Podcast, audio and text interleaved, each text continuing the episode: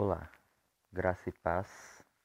Sou Jonas Martins, de Homens em Missão, de Cristo Centro Pirituba. Dia 4. Josué versus o enganador. Hoje falaremos sobre o espírito das leis. No alto de sua vitória contra Jericó e Ai, Josué e os israelitas se dedicaram à revelação de Deus. Eles fizeram um altar de sacrifícios de adoração, oraram e a palavra de Deus estava com eles. Enquanto isso, durante essa experiência no topo da montanha, Israel encontrou uma tribo que não conhecia.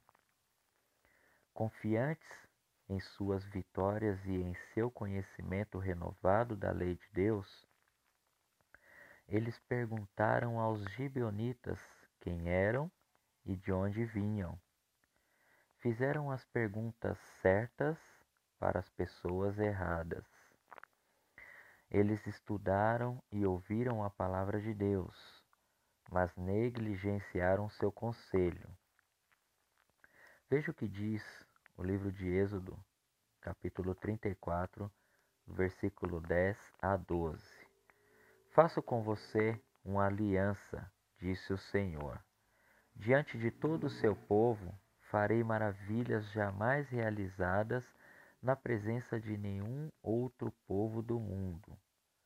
O povo do, no meio do qual você habita verá a obra maravilhosa que eu, o Senhor, farei. Obedeça às ordens que hoje lhe dou. Expulsarei de diante de você os amorreus, os cananeus, os hititas, os ferezeus, os heveus e os jebuseus. Acautele-se para não fazer acordo com aqueles que vivem na terra para a qual você está indo, pois eles se tornariam uma armadilha. Israel confiou em seu conhecimento intelectual da lei de Deus para ajudá-los a identificar a falsificação em vez de confiar diretamente em Deus. Eles trocaram um pedaço de sua herança por um pouco de pão quebradiço. Trocaram o conselho de Deus por odres velhos. Eles juraram paz aos separados e já condenados por Deus à destruição. Em nosso zelo de buscar as disciplinas de adoração, oração e compreensão da Palavra de Deus, temos que ser sensitivos ao propósito de Deus nas situações. Pois a letra da lei é fria, seu texto é aplicável sobre uma perspectiva humana, mas todavia, por entre suas linhas, o Espírito Santo nos revela quem é de fato Deus e Sua vontade. Assim, não devemos negligenciar nosso relacionamento diário com Deus, pois é no viver com Deus que Ele se revelará a nós.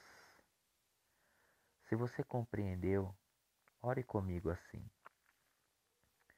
Senhor Deus, te agradeço por ter me resgatado do cativeiro que estava minha vida, onde Jesus foi o maior protagonista e que por meio desse relacionamento tem me dado conselhos seguros, sempre me direcionando ao perfeito caminho.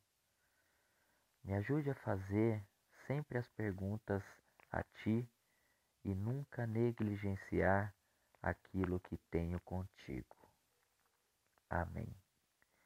Deus os abençoe.